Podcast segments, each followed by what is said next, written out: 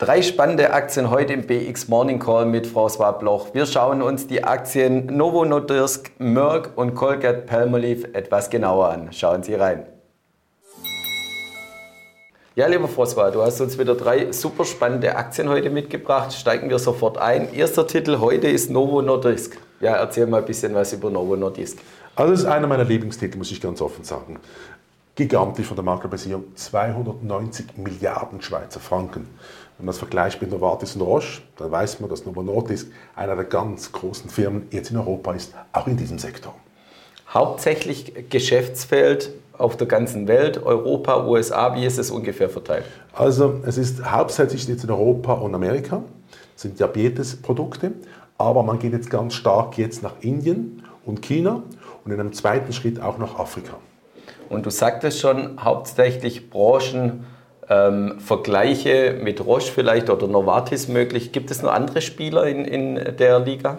Es gibt noch die Sanofi aus Frankreich, aber die ist natürlich nicht in dieser Größenordnung wie Novo weil Sanofi hat ein breiteres Produkteportfolio wie Novo ist auch nicht der Marktleader und Novo ist wirklich der absolute Super Champion im Bereich Diabetes-Medikamente. Aber das ganz Spannende jetzt bei Novo Nordisk ist, dass man jetzt in die Krebsmedikamentation reingeht mit der gleichen Technologie, die man beim Diabetes schon hat.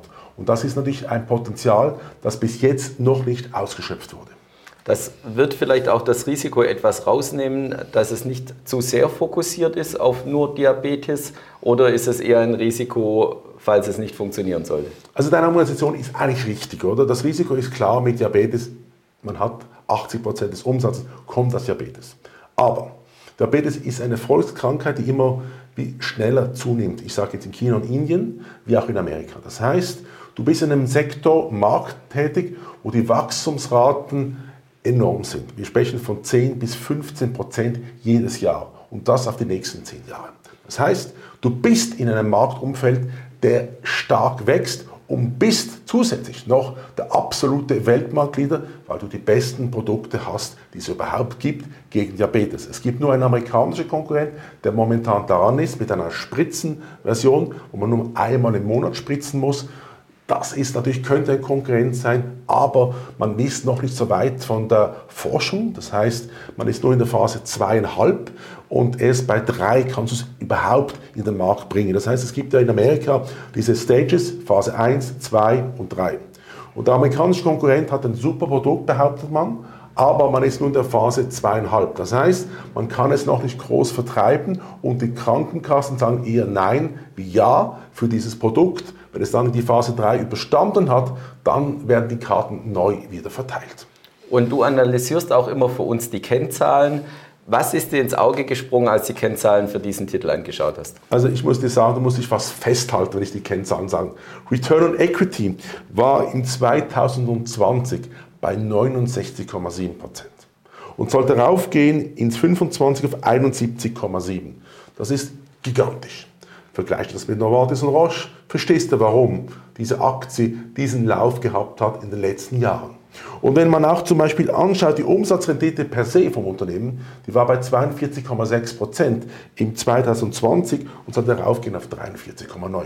Jetzt gehst du einen Schritt weiter und sagst, Umsatzrendite ansteigend und der Umsatz per se 10, 15 Prozent dieses Jahr mehr, dann kannst du dir vorstellen, was hier an Buchwert im Hintergrund aufgebaut wird. Und dann komme ich zu deiner Antwort.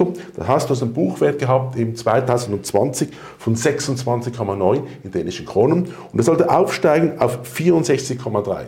Du hast einen Leverage-Effekt, der ganz brutal einfährt bei diesem Titel, weil und da komme ich nochmal zurück auf die Beantwortung der Frage, eine Umsatzrendite die extrem hoch ist und darum spielt diese Musik bei diesem Titel erst recht in den kommenden Jahren. Und was wir uns ja auch immer gerne bei den Titeln anschauen, wie hat sich der Titel entwickelt die letzten Jahre zum Vergleichsindex und wie ist deine Einschätzung? Geht es gerade so weiter oder ist etwas Zurückhaltung dieses Jahr angesagt? Also zuerst mal 254 Prozent plus die letzten fünf Jahre. Der Index selber ist nur 125,2 Prozent drauf. Wenn du natürlich Novo Nordisk rausgenommen hättest aus dem dänischen Index, wäre natürlich der Index selber noch weit tiefer gewesen. Also das heißt, der dänische Aktienmarkt ist abhängig von Novo Nordisk. Jetzt kommen wir zu der Bewertungsfrage. Fundamental ist der Abschlag nur 0,5% momentan. Da sage ich dir, okay, nicht überragend, nicht sensationell, aber wir spielen hier einen Wachstum-Champion der Extraklasse. Und wenn ich davon ausgehe, dass dieser Titel in den nächsten Jahren 10 oder 15 Prozent mehr Umsatz macht, bei gleichbleibenden Margen, ich sage jetzt nur gleichbleibenden dann weißt du, dass dieser Titel schon nur von der fundamentalen Bewertung massiv ansteigen muss, weil hier Financial Leverage in der Extraklasse vorhanden ist. Und unsere Zuschauer interessiert dann auch immer noch, vor allem die auf Dividenden schauen, wie ist die Ausschüttungspolitik bei Novo Nordisk? Also das ist ja fantastisch, muss ich fast sagen. Also laut meinem Modell, ich sage immer laut meinem Modell, weil es ist eine zukunftsgerichtete Analyse, wird sich die Dividende zwischen 2020 und 2025 verdoppeln. Das haben wir bis jetzt noch nie gesehen bei einem Wachstumstitel dieser Klasse, dass die Dividende sich verdoppelt in einem solchen Umfeld. Ja, sehr spannender Wert. Du sagtest schon, einer deiner Lieblingsaktien. Jetzt kommen wir, das weiß ich schon, im Vorgespräch zu deiner absoluten Lieblingsaktie, das ist Merck. Ja, was hat es mit dem Titel auf sich und warum liebst du sie so? Also Merck hat eine spezielle Beziehung zu mir, weil die machen ein Produkt, das Menschenleben retten kann. Und äh, ich muss einfach sagen, Technologie wurde in der Schweiz erfunden, in Luzern. Und das ist ein Medikament, das man angeht, dass wir das schnellst wachsende Medikament sein, das es überhaupt gibt weltweit. Ich gebe dir die Zahlen dazu. 2014 gab es einen Umsatz von diesem Produkt äh, von 55 Millionen Dollar. Ende 2022, das heißt das Gesamtjahr 2022, wurde der Umsatz bei 21 Milliarden Dollar wird das erreichen. Man geht davon aus, bis in 2028 dass diese Zahl auf 30 Milliarden Dollar jährliches Umsatzziel sein wird. Das ist verrückt für ein Medikament, weil normalerweise, wenn jemand, eine Firma ein Medikament hat, dann kommt die Konkurrenz und sagt, wir wollen das Gleiche oder etwas Besseres machen. Hier ist Merck momentan der absolute Weltmarkt-Champion und kann mit diesem Medikament Leben retten. Die Geschichte dazu ist relativ verrückt. Man muss sich einfach vorstellen, das sind 250 Leute im Kanton Luzern, die haben gearbeitet und gearbeitet über Jahre, um dieses Medikament zu machen. Dieses Medikament wird momentan angesetzt gegen 30 verschiedene Krankheiten. Und das ist relativ verrückt, weil es gibt weltweit kein Produkt, das dieses Resultat hinkriegt. Und es sind 250 Leute, die haben 10 Jahre alles riskiert, wurden mehrmals verkauft und jetzt ist es bei Merck gelandet. Die große Frage, die sich jeder stellt in der Schweiz ist, warum ist Novartis oder Roche nicht in diesem Segment gewesen, um dieses Produkt zu kaufen oder zu unterstützen. Jetzt kommen wir aber zu den Finanzkennzahlen zurück. Und die sind eigentlich verrückt. Umsatzrendite bei, diesem, bei dieser Firma, das ist ein gemischt Warenpaket, sage ich jetzt bei Merck, war 34 Prozent in 2019. Im 2024 geht diese Zahl rauf auf 41,5 Prozent. Du musst dir vorstellen, das ist eine Marktkapitalisierung von 268 Milliarden. Sie haben nicht nur ein Produkt, sie haben verschiedenste Produkte. Das heißt, sie sind exzellent positioniert. Was mir aber am meisten überrascht bei diesem Unternehmen, weil das ist ja alles viel Forschung dahinter. Oder du hast in dem Sinne nicht große Vertriebskosten, sondern du hast Forschungskosten. Du kannst davon ausgehen, dass jedes Produkt, das entwickelt wird, Anlaufkosten hat von 1 bis 2 Milliarden US-Dollar, bevor es überhaupt diese Phase 3 erreicht. Free Cashflow im 19 bei 21,3 Prozent. Im 24 geht das Ding rauf auf 31,7 Prozent. Das ist Wahnsinn. Wie, wie ist der Umsatz insgesamt verteilt bei Merck? Hauptsächlich USA, Europa und, und auch Asien, so wie wir es vorher hatten beim anderen Titel? Oder wo kommt der Umsatz her? Also hauptsächlich muss ich sagen Europa und Amerika. Asien ist noch nicht so gut äh, vertreten. Das ist auch klar, weil du musst auch sehen, das sind Medikamente sind relativ teuer beim gewissen Segment. Oder? Und du hast noch nicht diese Versicherungsleistungen, die du aus der Schweiz oder Europa kennst. Oder Amerika auch. Und das, sind, das ist ein gewisser Nachholbedarf. Oder? Und bei diesen teuren Medikamenten hast du nicht so diese Versicherung, die einfach das so zahlen, wie das in Amerika oder Europa der Fall ist. Und du hast natürlich auch nicht dieses Versicherungssystem, wie wir es in der Schweiz oder Europa kennen, wo du jeden Monat deine 3, 4, 5, 600, 700 Franken einbezahlst, damit du im schlimmsten Fall dann rankommst an diese Medikamente. Das hast du in Asien nicht in diesem Fall. Das kommt, aber es ist noch nicht so stark vorhanden.